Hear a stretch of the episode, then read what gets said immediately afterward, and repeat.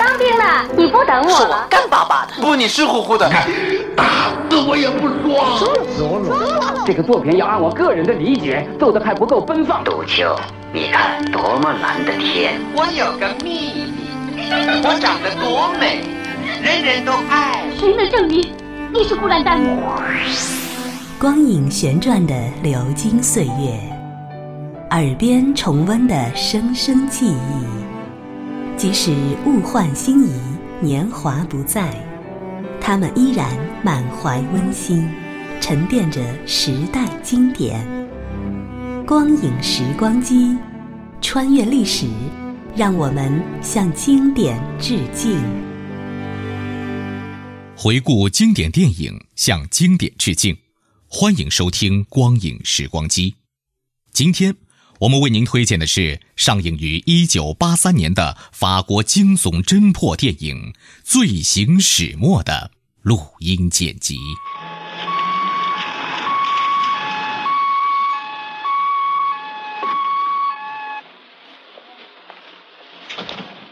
对不起。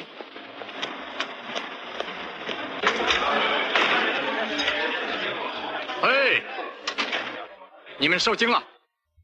检查身份证以后，让他们走。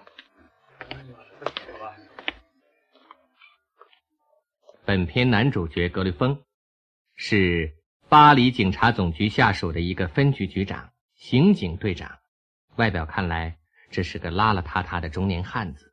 这种人在音乐厅或者高雅的晚宴上可是找不到，除非那儿出了案子。他总爱穿便装。可既不讲究也不整洁，微凸的前额似乎诉说着多年的奔忙，总是不停的咳嗽，又总是一支接一支的吸烟。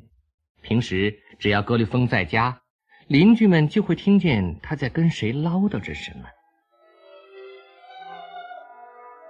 生气了啊！你呀，多心了。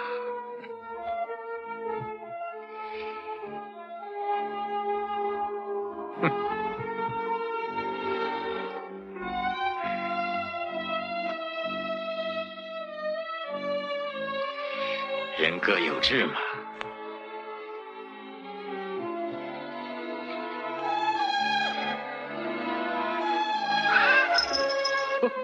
你用这口气说话，我还说什么？请吧，我不求你，谁也不求。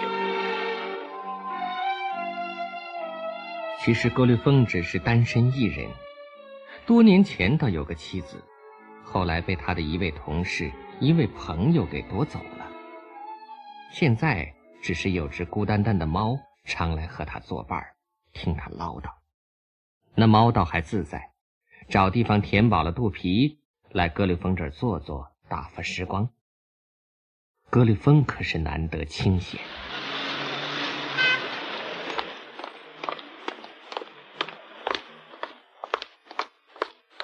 什么事儿？达兰斯律师，对，是我，有何公干？有话好说嘛。你给我闭嘴！就这么简单。喧嚣的大街旁，一幢宽敞的办公室里，巴黎有名的达兰斯大律师被人刺杀了。又一桩罪行记录挤进了格律峰的案卷。当时我在外面，过道里。听见喊声跑过去的，你知道有很多人都跑过去了。老总，克里夫，分局局长，刑警队长。哈，刑警队。对，没错。那女律师面无人色倒在达兰斯律师尸体旁边，我就尽力的去安慰她，就这些。你做的对。是记者对吗？对对，没错。还会再传讯我吗？会会的。那再见了，老总。好吧，再见了。呃，再见了，记者小姐。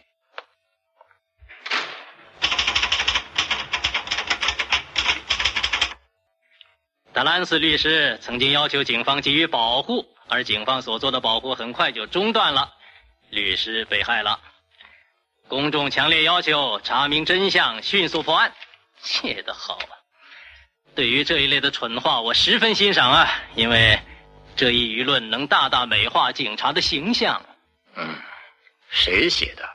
西边，你昨晚上问过的那个记者。真是笨蛋。一点不错。怎么，部长要我辞职是吗？不，怎么会？再说你是个人才。有一次你轻率的开枪打死了一个过路人，部长也没有要你偿命嘛。听着，我们要的是罪犯，我要你把罪犯抓住。完了。对。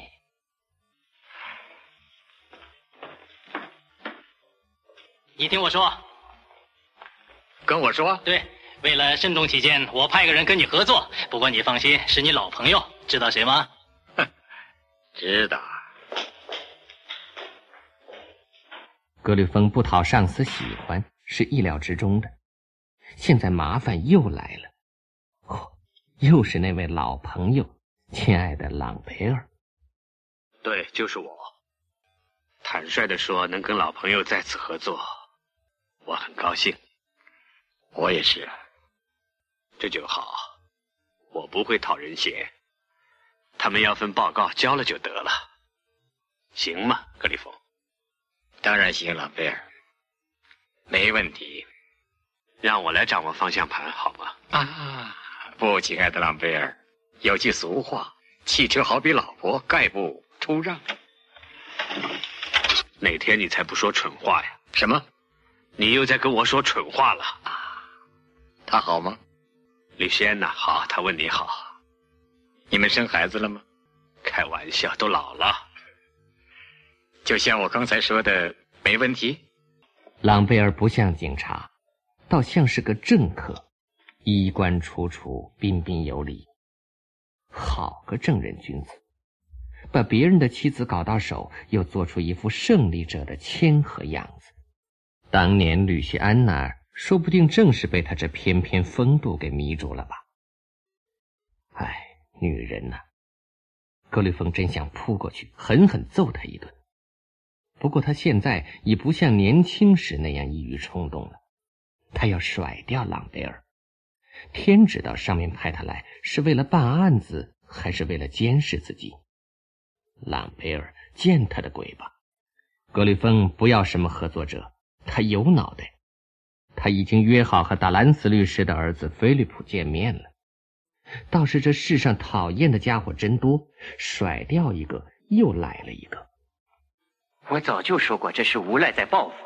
我父亲对罪犯进行诉讼，他们就报复了。你父亲是个事务律师，对吗？他有二十年没有对你所说的那些罪犯进行过诉讼了。罪犯二十年后再报复，你认为没这可能？可不仅仅是这一种可能，请原谅，我想看看他的书房。我不愿意打扰我母亲，我也不愿意打扰你母亲，就想看看他的书房。不过你没有搜查证，你真厉害呀！那好吧，我明天带搜查证来。不过你得把你母亲送到乡下去，因为明天我要带搜查证来，那就会打扰他了。局长，请你不要太激动，你看我激动了没有？你看吧，你看吧，好好看看，看什么呢？已经没有什么值得看的东西了。格里凤对墙边的大保险柜很感兴趣，不过没打开。最后，他找到了一张年轻女人的照片。这女人的背景很快就查清了，她叫苏伊达尼角，是个高级妓女。近来一直是达兰斯在出钱供养着她。是谁呀？警察局的。超过九点了，这么晚还来？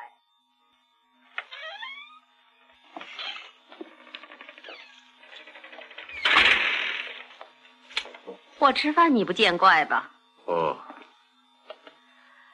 我饿坏了。我也饿坏了。看样子。你有一天没吃东西了，嗯？怎么？是因为心里不好受啊啊！大兰斯利是死了，伤心的吃不下了啊！现在好多了，你想开了，是吗？你别坐那个位子。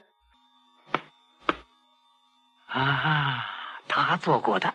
你哪儿也别坐，给我出去！我没话跟你说。法兰兹律师从来不跟我谈他的公事，我什么也不知道。害怕了？我怕什么？哼！我要出远门了。啊，逐客令，别这样，这样不好啊！我要叫看门的了，让他去叫警察。晚上九点以后私闯民宅，这是非法的，准会让你吃不了兜着走。是太晚了，格雷峰，回家吧，别惹她了。这女人很悲伤，看来还很痴情。痴情的自己受苦，无情的让别人受苦。最好别沾女人，这是格雷峰的信条。今天又看见了那个叫西比尔的姑娘，那个记者，不过没说话，看得出他也对达兰斯家发生了兴趣。倒真是个聪明的女人呐！讨厌，记者就叫人讨厌，女人当记者就更叫人讨厌。可是说真话，这女人头一眼就给人个好印象。哦，格里芬，格里芬。要当心，睡吧，别想了。明天去局里看看，不知那些小伙子们又有了什么新发现。睡吧。这天晚上，那只孤单单的猫没有来，克里芬倒觉得孤单单的了。对不起，局长，你干嘛对那妓女那么客气？就是，嗯，问得好。谁能回答这个问题？啊，个妹子，你说吧，一向自以为聪明的人，好吧，说，小伙子，说说。要是苏珊娜·东松，就是 C.Z. 达尼吉尔那妓女，敢敢叫当地警察局的人轰你出去，这说明他有靠山。你是警察局长，她是妓女，啊，她敢轰你出去，这说明她的后台比你的权势大得多。也许我说错了，呃，也许你没说错，啊。哼那么，这事儿先记在脑子里。谈第二点，倒是那个家伙叫什么来着？啊，卡泽维安，阿布朗卡泽维安，企业家，啊，没前科，原先是个铁匠。五十年代那会儿，他靠投机倒把发了家。嗯，另外，第一，卡在维安的那个工厂，专门制造火车车厢和铁轨。第二。卡在维安跟达兰斯律师打过两三次恋，第三，从那以后，达兰斯律师就经常跟他的内地交通部长拉克萨尼见面。啊，现在我提个问题：究竟是谁要买火车车厢？除了交通部，还会有谁？请注意，这是桩大买卖，为了这几十亿，会干出杀人的勾当的。行啊，我的小伙子，你们摸到的情况真不少啊。我说局长。当你昨天晚上去那妓女家折磨她的时候，我们可在工作。对，有道理。我得放弃这女的线索啊！我对那个叫卡萨维安的企业家和那个叫拉克萨尼的交通部长越来越感兴趣了。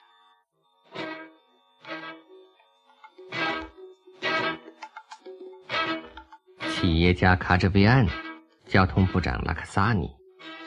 案子突然牵扯进两个大人物，让人闻到一股腐朽味和铜臭味。警察局精明强干的小伙子们分析的很对，是该把注意力转向那些大人物了。这样做肯定有人不自在，就连警察局上层也不会高兴。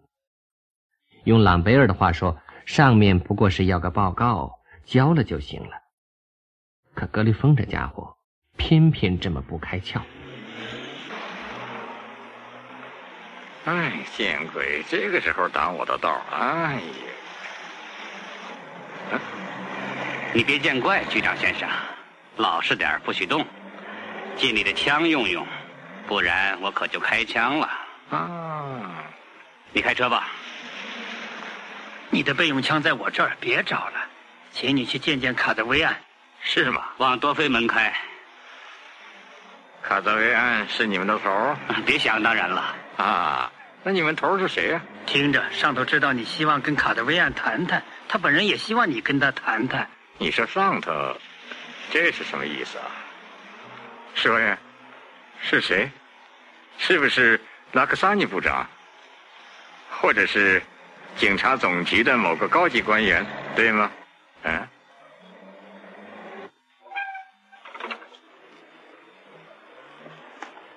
二位请。不不，局长，我们分手了，把枪还给局长先生吧。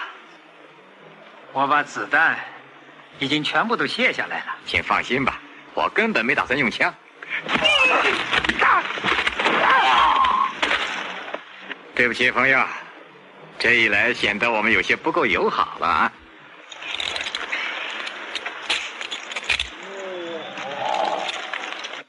各位子们，啊，是你啊！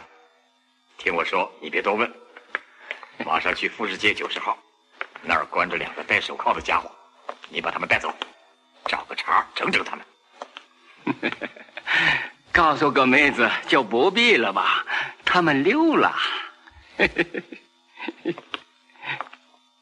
那就算了吧，来不及了。你就是卡泽维安？嗯。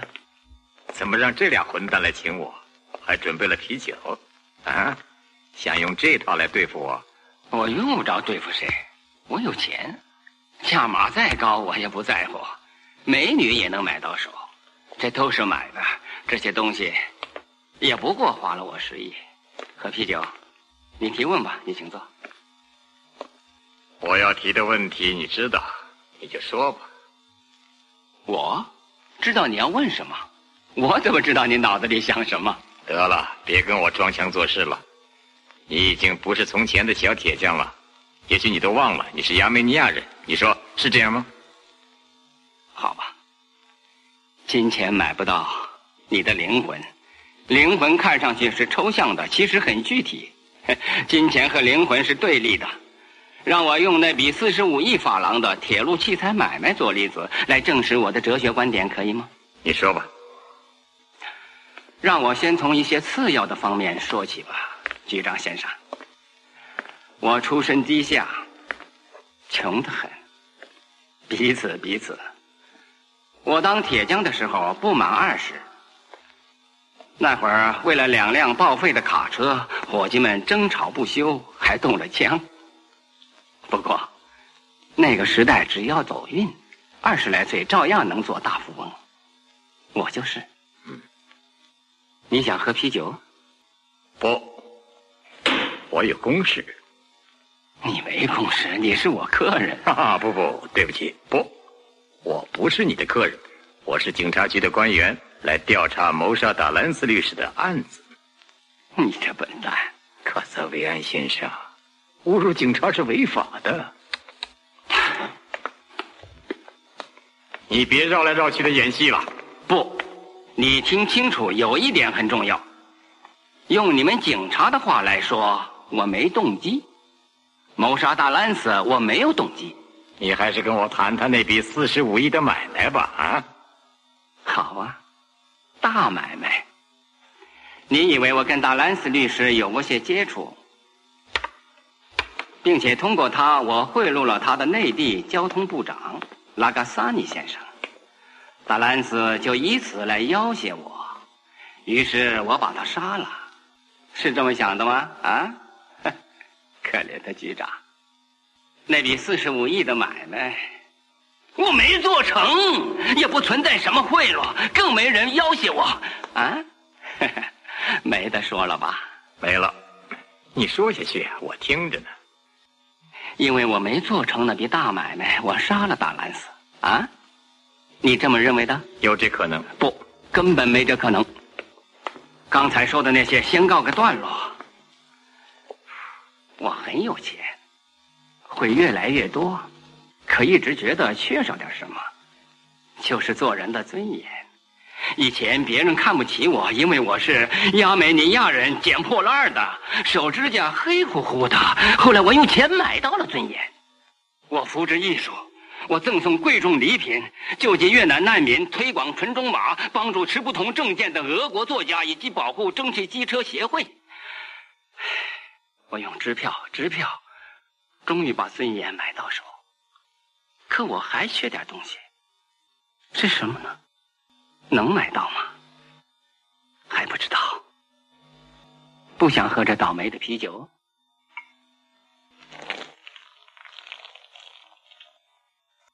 老实说，我真想。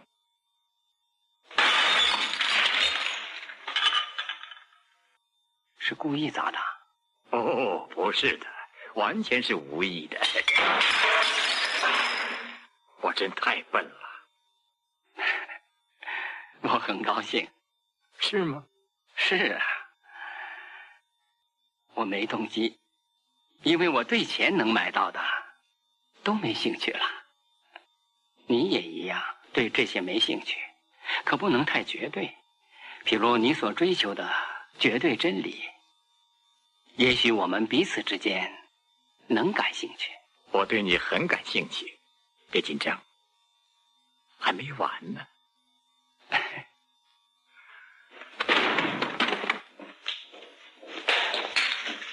你要没完没了的推理，当心老命啊！你简直神经错乱了。我很清楚，后会有期。这我也懂。走着瞧。忘了说声再见，而说了声走着瞧，就这么镇定，这么潇洒，唇枪舌剑，你来我往，温文尔雅，暗含杀机，真精彩，精彩的叫人站立。叫人停止呼吸。从卡泽维安家出来，格里峰发现有人在盯他的梢了，真是不择手段了。这天下午又有份情报说，交通部长拉克萨尼把一包东西交给了达兰斯的儿子菲利普，铜臭味越来越浓了。好吧，就走着瞧吧。明天想法见到交通部长。克里芬就喜欢单打，而且要快攻。那个叫西比尔的记者不知进行的怎么样了。新闻虽然有时会捅娄子，可要想制造舆论压力，还是必不可少的呀。这天晚上，那只猫格外沉默，显得心事重重。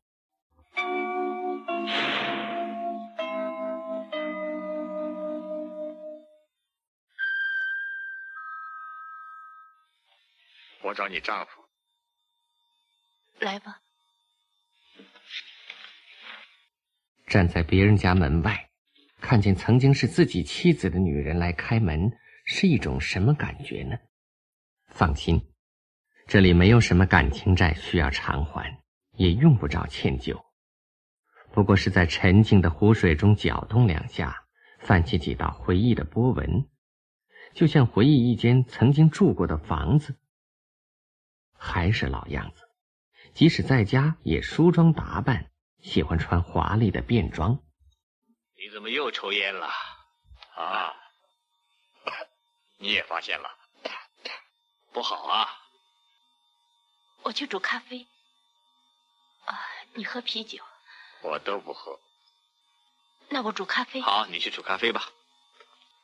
怎么，你找我有事儿吗？是件麻烦事儿。想靠你的关系办一办，要公事公办得等半年。明天早上我想找交通部长谈一谈。啊，就这事儿？不，在这之前我得先去搜查一下达兰斯的家，我这就去办搜查证。你还蒙在鼓里？什么？听着，老朋友，从昨晚上十点起，你被停职了。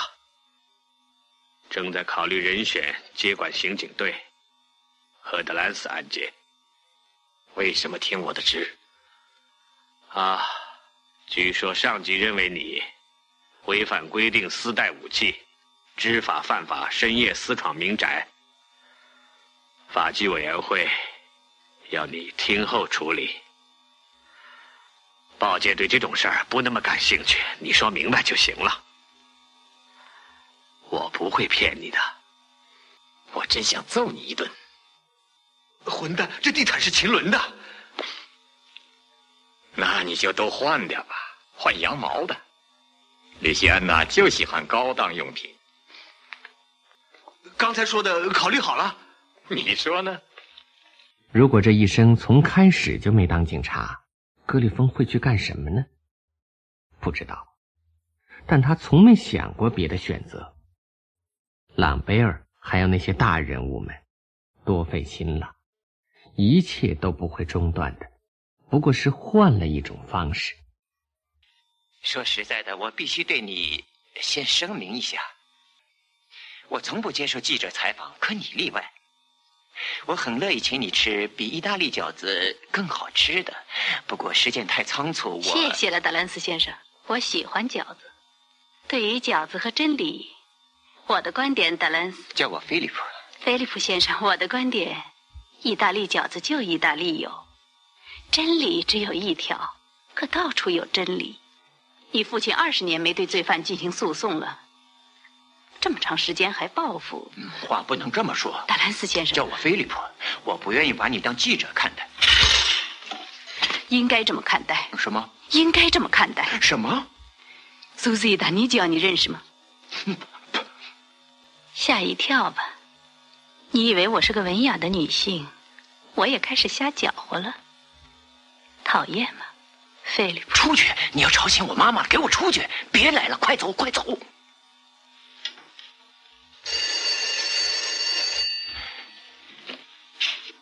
对，吉荣，这么晚了在干嘛？不，我不在书房里。嗯，太好了，太好了！我等他们来，我们保持电话联系。你坐吧。告诉我你想干嘛？溜进来一个小偷，在我父亲书房里有台震动探测仪。怎么不去报警？报了，探测仪的线路直通警察局，一有情况他们就知道了。是。要吵醒你妈妈了，想干什么？